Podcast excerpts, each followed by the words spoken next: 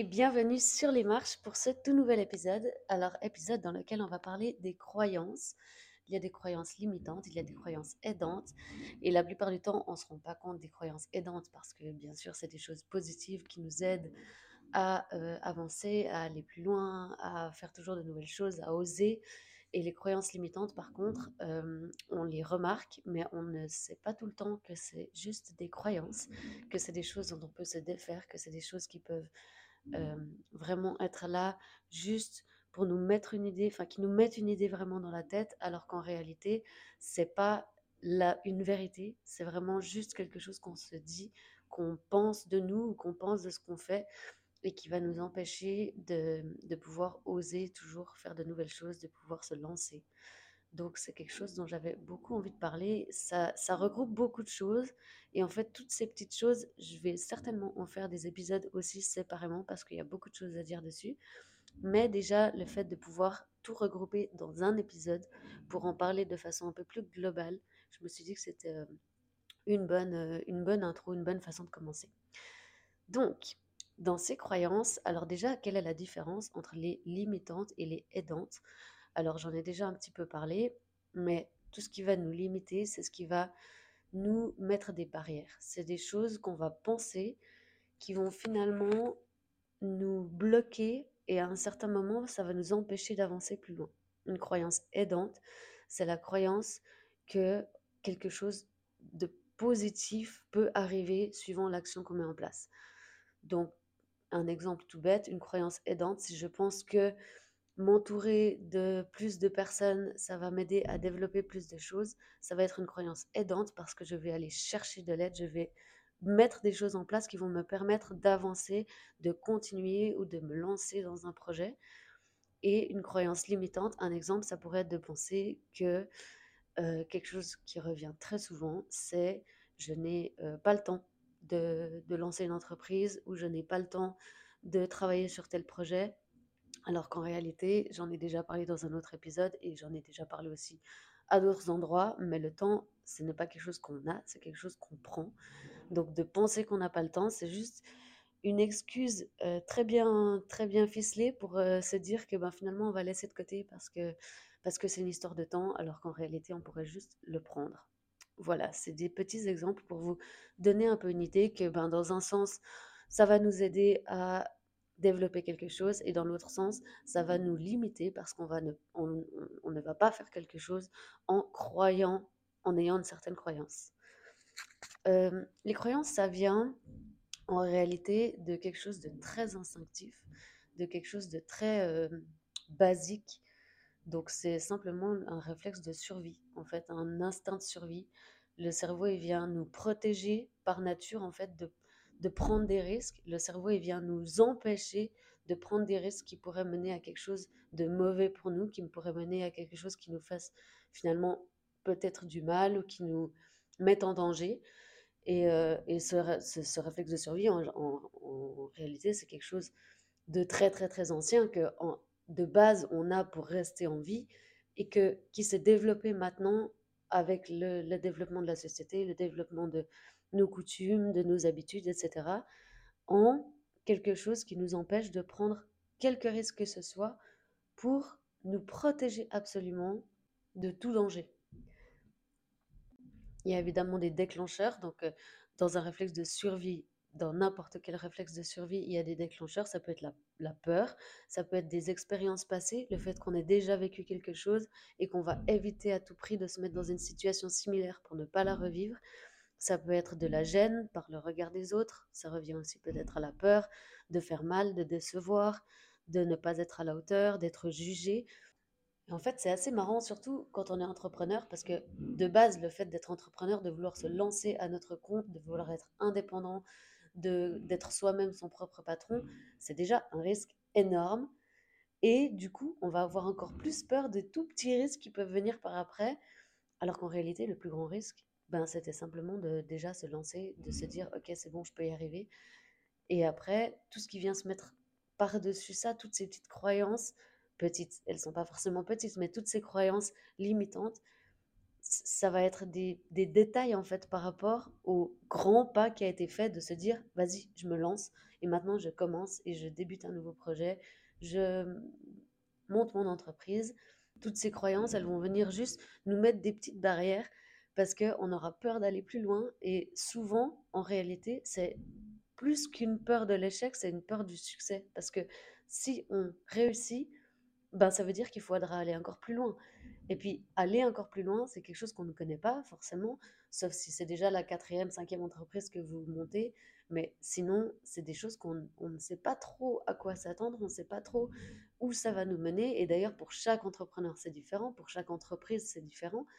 Donc, en réalité, on va simplement se bloquer, on va avoir cet instinct de survie qui nous dit non, stop, arrête-toi parce que tu sais pas ce qu'il y a derrière. Donc, pour te protéger, pour éviter tout risque inutile, on va s'arrêter là. Et ces peurs, en fait, elles viennent simplement du fait que si on se dit, ben, si je réussis cette étape, il y en aura une autre après. Et en général, ben, c'est ça qui fait peur et qui nous bloque. Quand j'ai préparé cet épisode, enfin, il y a quelques minutes en réalité, parce que j'ai, comme d'habitude, juste une petite liste de, une petite bullet list à côté de moi pour ne pas oublier certains sujets dont j'aimerais vous parler.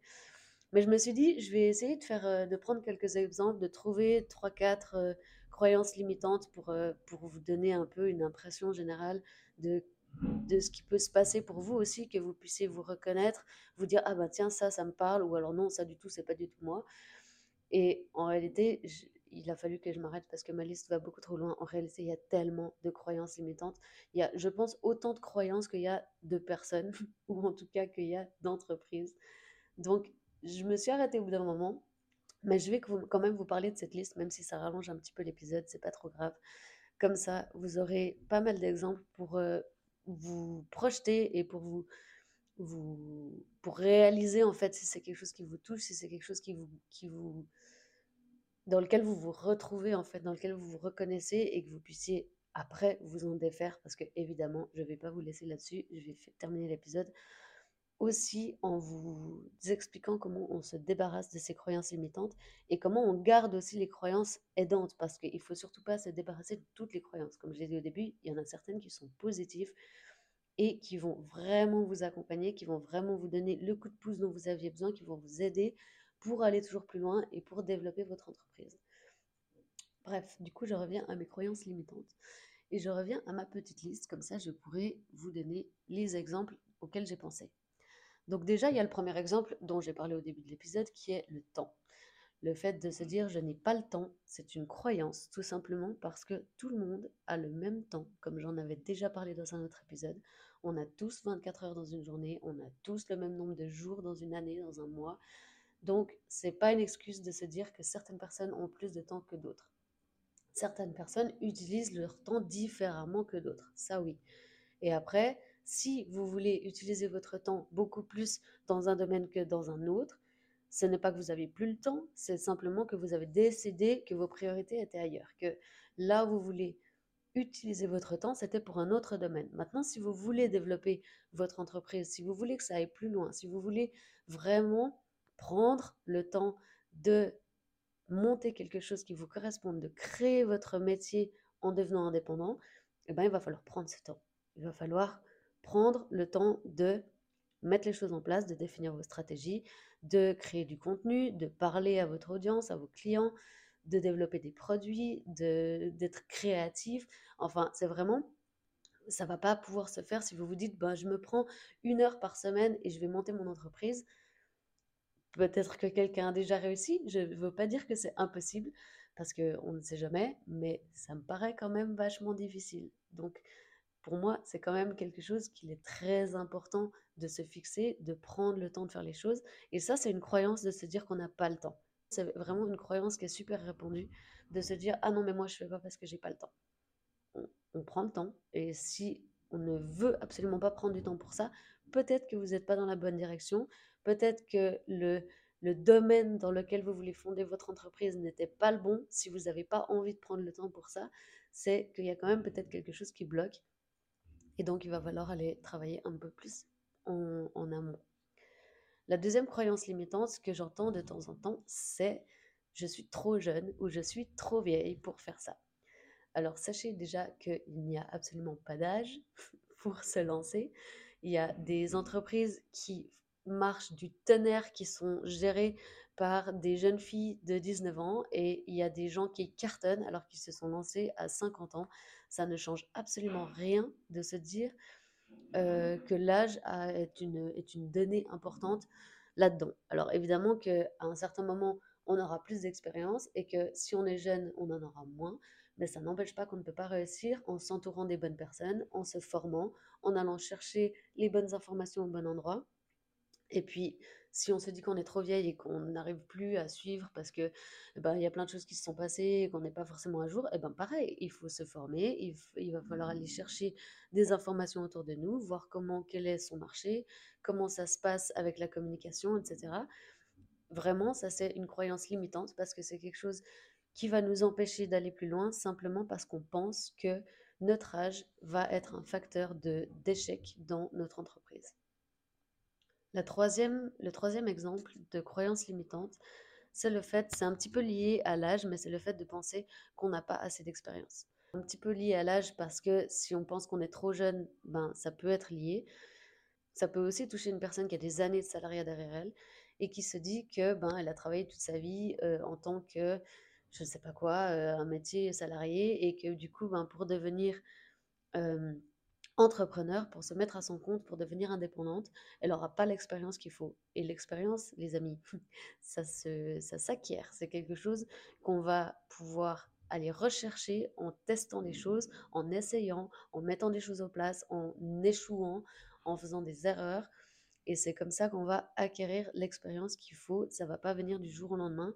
Et c'est pas parce que vous n'avez pas d'expérience dans un domaine que vous ne pouvez pas la créer, cette expérience. De nouveau, c'est une croyance limitante qui va vous permettre de rester confortablement dans votre petite zone de confort en vous disant que ben, vu que j'ai pas d'expérience, je ne vais pas pouvoir me lancer, donc finalement, je fais pas. Dans la même idée, il y a le fait de ne pas avoir assez de compétences. Donc ça, pareil, je crois que j'ai pas vraiment besoin de l'expliquer. C'est quelque chose qui s'acquiert. On peut se former, on peut prendre des cours. Si vous voulez vous lancer dans la création d'objets en céramique et que vous vous dites oui, mais bon, je suis pas la meilleure, eh ben prenez des cours, allez vous former testez, faites des erreurs, cassez des pièces, et puis au bout d'un moment, vous aurez, compris ce qui fonctionne, ce qui ne fonctionne pas, et ça vous permettra d'acquérir les compétences qui vous manquaient pour vous lancer.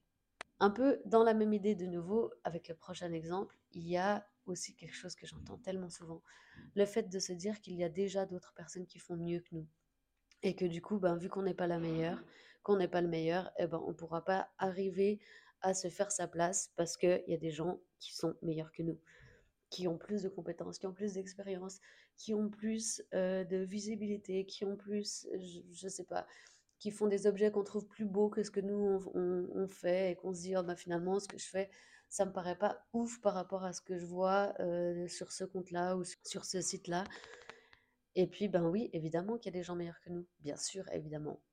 Il y aura toujours quelqu'un qu'on trouvera meilleur. Et c'est pas du tout quelque chose qui est figé dans le sens où peut-être que moi, si je trouve qu'une personne est meilleure, quelqu'un d'autre pensera qu'elle est moins bonne, qu'elle est moins douée. Mais ça n'empêche que de notre point de vue, on va toujours se dire qu'il y a mieux ailleurs et que du coup, il n'y a aucune raison que les clients viennent chez nous. C'est faux, c'est une croyance, encore une fois, parce que ça dépend du goût de chacun, des envies de chacun, des, des, style de chacun. Si vous vendez des vêtements faits main et que vous vous dites oui, mais il y a quelqu'un qui sait mieux faire que moi, eh ben peut-être que le client en question pensera à l'inverse. Et du coup, c'est quelque chose que vous vous mettez tout seul dans la tête et qui ne fait de nouveau que vous bloquer, qui vous donne une excuse pour ne pas aller plus loin en vous disant que oui, mais bon, de toute façon, il y a déjà mieux. Encore pire, avec un autre exemple encore, ce serait de se dire qu'il y a déjà d'autres personnes, tout court pas forcément qu'ils font mieux, mais de se dire que bah voilà, le marché est saturé, c'est bon, il y a assez de monde, donc je vais pas me rajouter là-dedans parce que de toute façon il y a trop de concurrence. Et ça, encore une fois, c'est une croyance. Pourquoi? Parce que déjà, on n'a pas tous les mêmes clients. Peut-être que quelqu'un fait aussi, euh, si vous faites euh, des habits pour bébé et que quelqu'un d'autre fait aussi des habits pour bébé finalement vous vous rendez compte que dans le pays où vous vendez ces habits pour bébé, il y a déjà 200 créateurs d'habits pour bébé, eh ben, vous allez vous dire, ok, ben, c'est bon, le marché est saturé. Non, parce que tout le monde n'aura pas les mêmes clients, parce que tout le monde n'aura pas le même style, parce que tout le monde n'aura pas la même façon de communiquer, tout le monde n'aura pas la même personnalité, tout le monde n'aura pas la même image de marque. Bref, vous aurez compris, on va être tous différents dans notre manière de créer, dans notre manière de vendre aussi, dans notre manière de créer du lien avec nos clients. Et tout ça, ça va faire que vous avez une place unique qui n'est que pour vous et que je suis persuadée qu'il y a de la place pour tout le monde, d'autant plus dans un secteur comme l'artisanat, comme la création, où on fait des choses qui sont uniques déjà de base, donc impossible de se dire qu'il n'y a plus de place pour tout le monde. Évidemment qu'il y aura des concurrents, évidemment qu'il va falloir se démarquer, trouver sa petite touche personnelle qui va faire qu'on a quelque chose en plus que euh, certains concurrents, qui va faire qu'on se démarque, qui va faire que si ce n'est quelque chose en plus, ça peut être quelque chose de différent, mais il y a de la place pour tout le monde. De nouveau, une croyance qui va vous arrêter, qui va vous bloquer en vous disant bah, du coup, je ne vais pas plus loin, il y a déjà trop de monde. Ce n'est qu'une croyance. Il suffit simplement de faire sa place. On ne, prend pas déjà une place qui a déjà été faite par quelqu'un d'autre. On fabrique une nouvelle place à chaque fois qu'un nouveau créateur arrive sur le marché. Une autre croyance, rien à voir cette fois-ci, c'est de se dire qu'on n'a pas assez d'argent pour commencer. Alors, pour vous donner mon propre exemple, j'ai commencé avec absolument rien du tout. J'ai commencé euh, simplement en allant déjà voir des vidéos de ce qui se faisait, en, testant des choses avec ce que j'avais à la maison. Et puis, c'est que petit à petit, en commençant déjà à vendre avant d'être complètement prête, que j'ai pu euh, retirer des bénéfices de ce que je vendais et réutiliser cet argent, la réinjecter dans l'entreprise pour racheter des nouveaux matériaux, pour retester avec ces nouveaux matériaux, etc., etc. Jusqu'à que j'ai pu gagner assez pour commencer à vraiment investir dans le matériau que j'avais choisi, dans la technique que j'avais choisie. Et à ce moment-là, j'ai pu vraiment construire mon atelier et, et, faire les bijoux que je voulais faire. Mais évidemment que non, il ne va pas falloir un capital de départ de 100 000 francs si vous voulez débuter avec votre entreprise. Je dis 100 000, c'est même beaucoup trop. Il n'y a même pas besoin de 1000 francs en général. Ça dépend vraiment de ce que vous voulez faire. Et si vous vous dites que, imaginons que vous vouliez devenir euh, bijoutier, mais avec des pierres précieuses et des matériaux, des métaux précieux, évidemment que pour ce cas-là, il va falloir un capital de départ plus grand. Rien ne vous empêche de gagner de l'argent autrement pour pouvoir faire votre capital de départ. Rien ne vous empêche de, commencer avec des bijoux qui euh, ont été faits en partenariat, par exemple. Et puis, le fait de les designer peut vous rapporter déjà un bénéfice sur ce bijou-là qui va vous permettre plus tard de débuter votre entreprise. Il y a de toute façon des solutions. En tout cas, ce que j'ai pu apprendre vraiment avec toutes ces années de, d'expérience et de tests et de ratage et de recommençage, ça n'existe pas, mais c'est pas grave, de enfin, où j'ai dû vraiment refaire plusieurs fois les mêmes choses jusqu'à que ça fonctionne, eh ben, la chose que j'ai apprise, c'est que c'est jamais l'argent le problème. Ça nous paraît toujours insurmontable. En réalité, l'argent, c'est ce qui se trouve le plus facilement parce que vous pouvez aussi simplement vous tourner vers vos proches, vos amis, euh, qui deviendraient des investisseurs. Vous pourrez faire un appel aux dons pour euh, des gens qui veulent euh, investir et puis peut-être recevoir, euh, je ne sais pas, un article de la première collection que vous aurez pu sortir en échange de leurs dons. Enfin, il y a plein, plein, plein, plein, plein de solutions pour pouvoir faire son capital de départ, que ce soit économiser au début, que ce soit commencer avec des choses plus petites et grandir petit à petit. Ça peut être de trouver des investisseurs même autour de vous. Il y a vraiment trop de solutions pour que ce soit limitant. Un autre exemple, ce serait de se dire, enfin, exemple de croyance limitante, ce serait de se dire que plus vous travaillez et plus vous allez réussir. Ça, c'est un vieux reste de votre emploi en tant que salarié qui vous dit que vous êtes payé à l'heure et que donc plus vous faites d'heures, plus vous allez gagner d'argent. C'est complètement faux dans l'entrepreneuriat. Il y a certaines semaines où je travaille 20 heures et où j'arrive à gagner plus d'argent que certaines autres où je travaille 50 heures. Et d'autres semaines où je travaille 50 heures, bah, c'est parce que j'ai beaucoup d'administration à faire, beaucoup de choses qui se font en coulisses et que ben, c'est des choses qu'il faut faire. Il y a la compta, il y a, il y a plein de mises à jour, il y a la création de contenu, il y a plein de choses à faire. Et mes heures par semaine vont complètement changer d'une semaine à l'autre. Par contre, ça n'a aucun rapport avec mon chiffre d'affaires. Aucun. C'est deux choses complètement séparées et peut-être que Les fois où je travaille 50 heures, ça peut aussi être parce que j'ai moins de motivation, que j'ai moins d'énergie, que du coup un travail qui m'aurait pris 2 heures à la base m'en prend 4 parce que je n'arrive pas à avancer. Et pourtant, le résultat est le même à la fin. Que j'ai bossé 2 ou 4 heures, je vais gagner la même chose. C'est simplement qu'une fois, j'ai pris plus de temps parce que j'étais moins organisée ou que j'avais moins d'énergie ce jour-là, ce moment-là. Donc, aussi une croyance à s'enlever quand on est entrepreneur, c'est que ça ne fonctionne pas comme le salariat, vous n'êtes pas payé à l'heure. Et ça peut vous sauver de vous, de vous imposer certaines tâches qui n'ont pas lieu d'être, où on se dit, euh, typiquement, ça c'était moi il y a trois ans, quand je faisais une journée de 6 heures et je me disais, oh mais il faut au moins que je bosse 10 heures dans la journée, sinon j'aurais pas fait assez. Et en fait, je me rajoutais des choses inutiles à faire, enfin pas inutiles, mais inutiles sur le moment. Et je me faisais des journées énormes, des to-do list à rallonge, alors qu'en réalité, les 6 heures que j'avais bossées avaient déjà produit un résultat et j'aurais très bien pu reporter le reste qui n'était pas urgent, qui n'était pas important à un autre moment. Et puis avancer sur des choses qui étaient plus importantes et plus urgentes que j'aurais pu faire simplement en une heure. Bref, vous avez compris le principe, donc on enlève ce euh, rapport temps-argent aussi qui, qui est très, euh, qui correspond vraiment au salariat parce qu'on est payé à l'heure en général. Mais ici, ce n'est pas le cas quand vous êtes entrepreneur. Une autre croyance limitante, je ne vais pas en faire beaucoup encore parce que ma liste est encore longue. Mais une autre encore, c'est de se dire je ne sais pas faire. Alors de toute façon, ben, vu que je ne sais pas faire, ben, je ne vais pas essayer parce que ça va me prendre trop d'énergie, parce que je ne sais même pas par où commencer, parce que euh, j'ai aucune idée de comment ça marche, de comment ça fonctionne. Et ça, il y avait quelqu'un qui m'avait fait la remarque quand je me suis lancée aussi, et c'est une phrase que je disais personnellement, je ne sais pas faire, donc, donc je ne fais pas. Et la personne m'a dit, attends, maintenant arrête de dire je ne sais pas faire, et tu dis je ne sais pas encore faire. Et en fait, ce simple mot qui a été rajouté à la phrase m'a fait prendre conscience que bah oui, tout ce qu'on ne sait pas faire, on peut l'apprendre.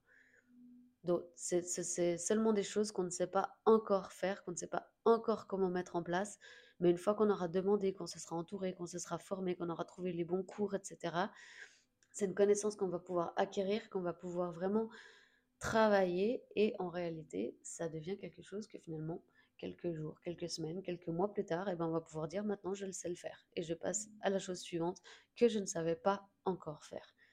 Donc ça aussi, croyance limitante de se dire je ne sais pas faire quelque chose, donc je ne vais pas aller plus loin. On va toujours pouvoir trouver une solution d'apprendre à le faire. Et au pire, si c'est quelque chose que non seulement on ne sait pas encore faire, mais qu'on ne sait pas par où commencer pour l'apprendre, que ça nous prend trop de temps, trop d'énergie, parce qu'on on n'aime pas forcément ce domaine-là ou cette activité-là ou cette euh, tâche-là, eh ben on délègue. Tout simplement, ça ne vous empêche pas de monter votre boîte. Il y a toujours une solution. Exemple suivant, qui m'énerve quand j'entends les gens dire ça, vraiment, c'est les entrepreneurs qui se disent je ne suis pas une vraie entreprise, je n'ai pas une vraie entreprise, je ne suis pas un vrai entrepreneur, une vraie entrepreneur, parce que ben c'est juste une petite activité comme ça, et puis et puis de toute façon je suis trop petite et je fais pas assez de chiffre d'affaires et et je suis pas assez reconnue, assez, j'ai pas assez de renommée pour m'auto-proclamer entrepreneur. Ben si, bien sûr que oui. Bien sûr que oui, vous pouvez vous auto-proclamer entrepreneur. C'est pas quelque chose pour lequel vous avez besoin d'un papier, d'un bac, d'un diplôme, d'un certificat, pas du tout. Le fait de créer quelque chose, que ce soit digital, du service, un produit, peu importe, et de le vendre, voilà, vous avez une entreprise. On va pas chercher plus loin. En réalité, c'est simplement ça. Et j'aimerais vraiment qu'on arrête de se dire que puisqu'on est trop petit, on n'est pas des vrais entrepreneurs. Il y a des gens qui, sont, qui, gagnent très très bien leur vie et qui sont euh, entrepreneurs depuis très peu de temps. Et pourtant, ils sont entrepreneurs, ils ont une entreprise, même s'ils sont seuls, même s'ils n'ont pas une équipe de 20 personnes, même s'ils n'ont pas des locaux professionnels, ça reste une entreprise. Si vous faites des bijoux à la maison depuis deux mois et que vous les vendez, eh ben, vous n'avez peut-être pas un chiffre d'affaires extraordinaire, vous n'avez peut-être pas encore de quoi vous verser un salaire, ça n'empêche que c'est une entreprise, que vous êtes chef d'entreprise, que vous êtes entrepreneur à part entière. Et on arrête, s'il vous plaît, cette croyance de se dire qu'il faut absolument avoir euh, les locaux, le titre, les diplômes, les preuves, les tonnes de clients, le compte en banque bien rempli pour se considérer comme une entreprise parce que c'est pas le cas. Voilà. Autre chose, encore autre exemple de croyance limitante, c'est de se dire qu'on ne peut pas se lancer avant que tout soit parfait.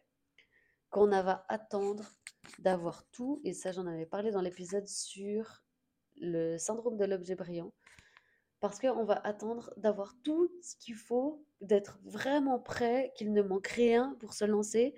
Bah, croyez-moi, vous n'allez jamais vous lancer. Si vous attendez d'être prêt, ce n'est pas possible.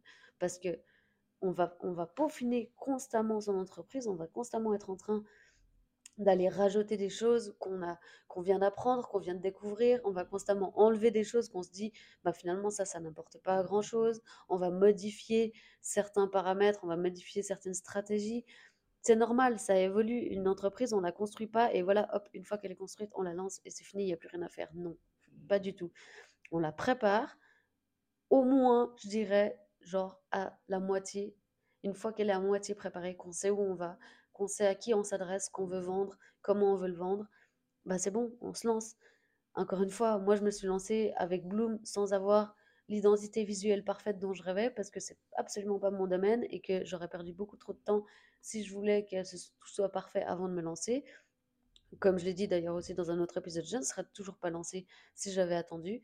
Là, en l'occurrence, ben voilà, l'identité visuelle que j'ai choisie, c'est une identité de base qui fonctionne, qui est vraiment un template type que j'ai choisi, mais mon identité visuelle est en train de se faire, va se faire.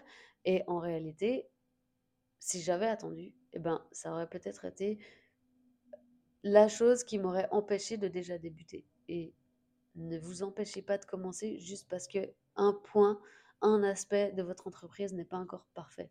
Si vous n'avez pas encore, si vous n'arrivez pas, imaginons, à fixer des prix qui soient parfaitement en adéquation avec ce que vous vendez, qui soient vraiment parfaitement ancrés dans votre marché, qui soient bien pensés, qui soient enfin, complètement euh, travaillés, ben, n'attendez pas. Mettez le prix que vous pensez juste à ce moment-là et un prix, ça s'adapte, ça se change, ça se modifie. Vous pourrez toujours les changer par après. C'est pas quelque chose qui doit vous bloquer. Et ça, pour tous les aspects, si vous n'avez pas encore parfaitement trouvé votre client idéal, mais que vous avez déjà une bonne partie, ben lancez-vous. Le client idéal s'affinera. De toute façon, même si vous l'avez trouvé, le client idéal s'affinera au fur et à mesure des années. Parce que si votre entreprise évolue, votre client idéal évoluera aussi. Donc, tout, vu que tout évolue, vu qu'on retravaille sur tout, vu que tout est en constant mouvement, ça ne sert à rien d'attendre que tout soit prêt, que tout soit figé, parce que ça n'arrivera jamais. Et je vais encore parler d'une dernière croyance, d'un dernier exemple. C'est le regard des autres. C'est de se dire que si je fais ça, les autres vont me juger. Et ça, c'est quelque chose que je sais que ça bloque beaucoup, beaucoup de gens parce qu'on va se s'empêcher, surtout dans la communication, c'est vraiment là que je vois ça le plus, de se dire mais je vais pas me filmer euh, face caméra parce que que vont dire les autres Je vais pas euh, publier tous les jours sur mon compte Instagram parce que que vont dire les autres Je ne vais pas faire des stories tout le temps parce que je vais saouler les gens. Je vais pas. Bref, vous avez compris. Euh, même ça peut être dans la création, mais ça peut être. J'adore faire des bijoux en je sais pas quelle matière, et eh ben se dire je vais pas l'utiliser parce que les gens risquent de penser que c'est pas assez euh, assez chic, j'en sais rien. Enfin, de se dire ben maintenant tout le monde veut de l'or donc il faut que je fasse de l'or. Si je fais autre chose, eh ben euh, ça ça va pas fonctionner. Non, il y aura des clientèles pour tout. Et puis la question à vous poser si cet exemple-là vous touche, vous parle, si c'est quelque chose qui euh, correspond à votre façon actuelle de penser, de se dire bah, je fais pas certaines choses parce que j'ai peur du regard, du jugement des autres, la question à se poser, c'est c'est qui? C'est qui les autres? Quels autres? Quand on parle de, du regard des autres, on pense à, à qui exactement? Parce que les autres, c'est beaucoup trop vaste. Et on pense certainement pas au monde entier en disant ça. On a certainement une idée de personnes dont on n'a pas envie d'avoir un mauvais... Euh, à qui on n'a pas envie de faire de mauvaises impressions, à qui on qu'on n'a pas envie de décevoir ou devant qui on va être gêné si cette personne voit ce qu'on fait. À qui est-ce que vous pensez? Ça, c'est vraiment la question à vous poser si vous êtes touché par ça, par le jugement des autres. Quelle est cette personne ou quelles sont ces personnes à qui vous pensez quand vous avez peur qu'on vous juge, quand vous avez peur de, de mettre quelque chose en place à cause du regard des autres à cause des regards de ces personnes? Voilà, je m'arrête là avec mes exemples de croyances. Je pense que ça fait déjà pas mal d'exemples. Si vous avez pu vous retrouver dans, une de ces, dans un de ces exemples, n'hésitez pas à me le dire. Vous pouvez toujours m'envoyer un petit message sur Instagram. Je mettrai de toute façon mon Instagram, mon compte dans la description de cet épisode. Ça fait toujours plaisir de recevoir un petit peu de vos, de vos retours et puis de savoir ce que vous en pensez, de savoir comment vous euh, analysez aussi votre début d'entrepreneuriat ou votre continuité d'entrepreneuriat si vous êtes déjà lancé. Et je vais parler maintenant de comment on peut se débarrasser de ces croyances limitantes et comment on va garder les croyances aidantes parce que ben, je vous avais promis que je finirais par vous donner quelques petits tips.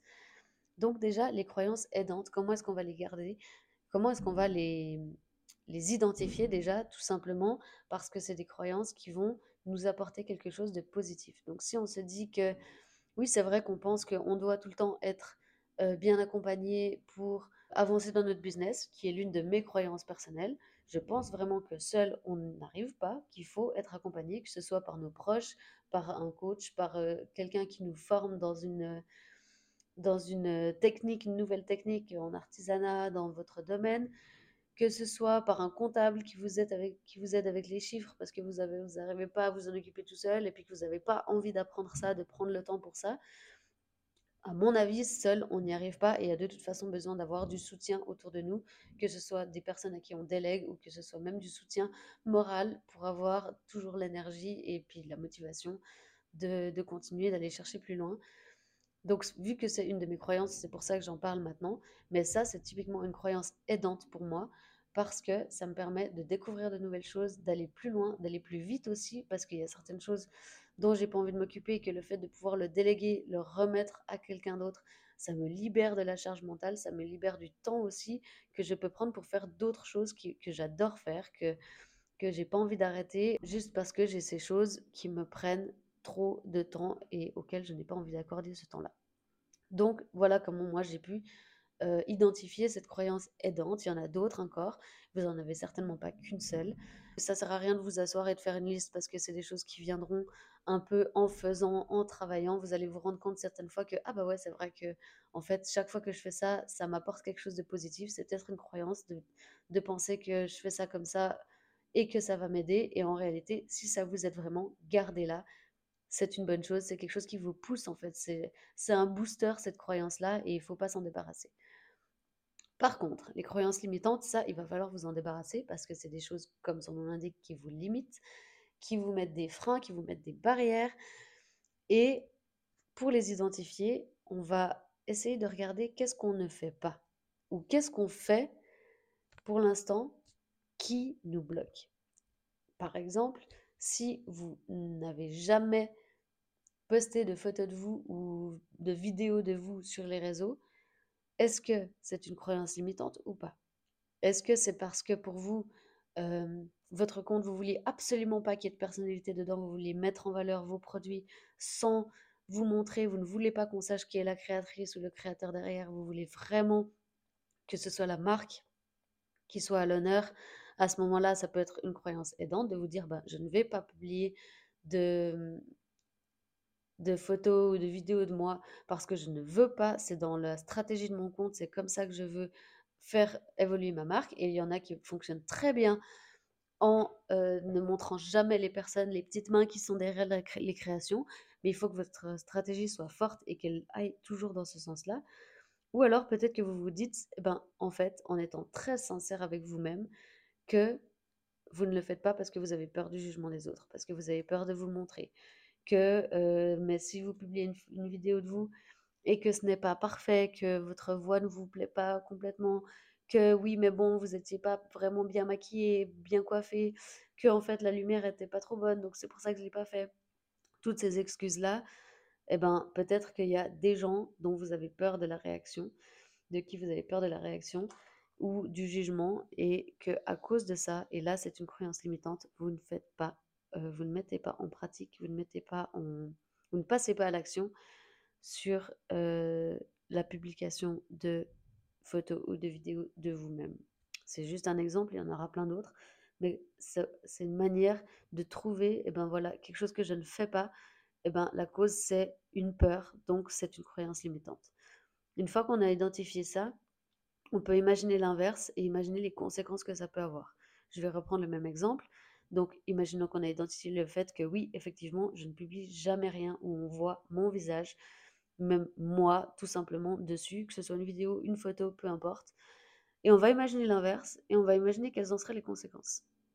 Si maintenant j'avais pu publier des, photos de moi, des vidéos où je me montre euh, en face caméra ou même euh, en podcast ou euh, peu importe, en train de, de créer dans mon atelier, même si je suis de dos, etc.